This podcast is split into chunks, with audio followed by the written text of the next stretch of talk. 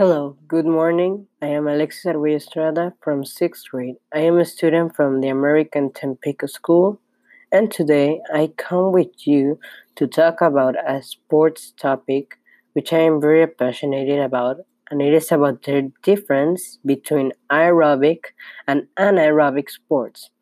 Knowing the difference between these two types of exercise will help us choose a better training plan and also to lead to a healthier life. Of course, always super advised by an expert at, in, the, on that topic. First of all, we need to establish the difference between an, and the aerobic exercises and the anaerobic exercises.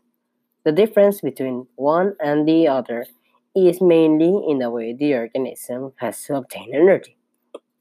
What does this mean? Well, the, that anaerobic exercises are the ones that need oxygen, and the anaerobic is the one that does not need it. Obviously, in both of them, both of them, the oxygen is needed, but in one it predominates um, the anaerobic, and in the other one, that is the anaerobic exercise, are it's low. The other difference is that the aerobic exercise are works in low or medium intensity but of long term duration, while in the anaerobic eh, trainings is high exercise but short duration. Now, I will mention some examples of each type of exercise. First, let's start with aerobic exercises. Number one, cross country skiing.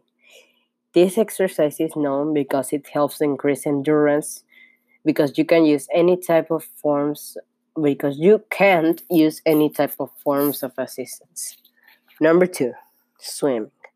This sport can can increase strength, speed and also resistance and it uses the same way of of use creating energy. Number 3, running or jogging. When you start to run or jog at certain kind of speed, the body through oxygen it starts to create energy for you to keep working. Number 4. Outdoor cycling. Cycling makes all your inner body members like for example lungs work harder than ever, making you breathe deeper, making this exercise an aerobic exercise. And finally, number 5 walking. This makes the same process as the ones of running and jogging. So I think I don't think it needs an explanation. Now, let's start with the anaerobic. Number 1, weightlifting.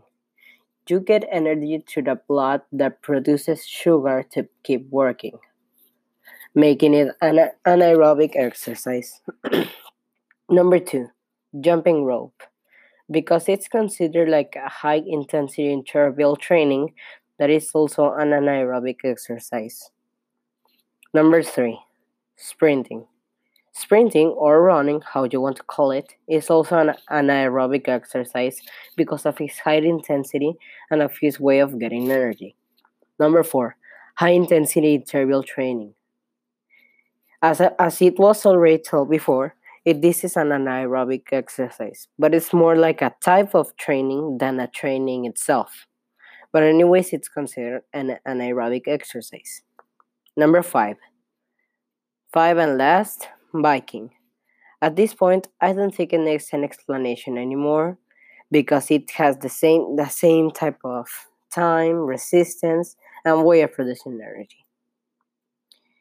Finally, thank you, thank you everyone for listening to this podcast. I hope it was helpful for anyone that wanted to try this these two different types of exercise. And see you next time with more information. Bye.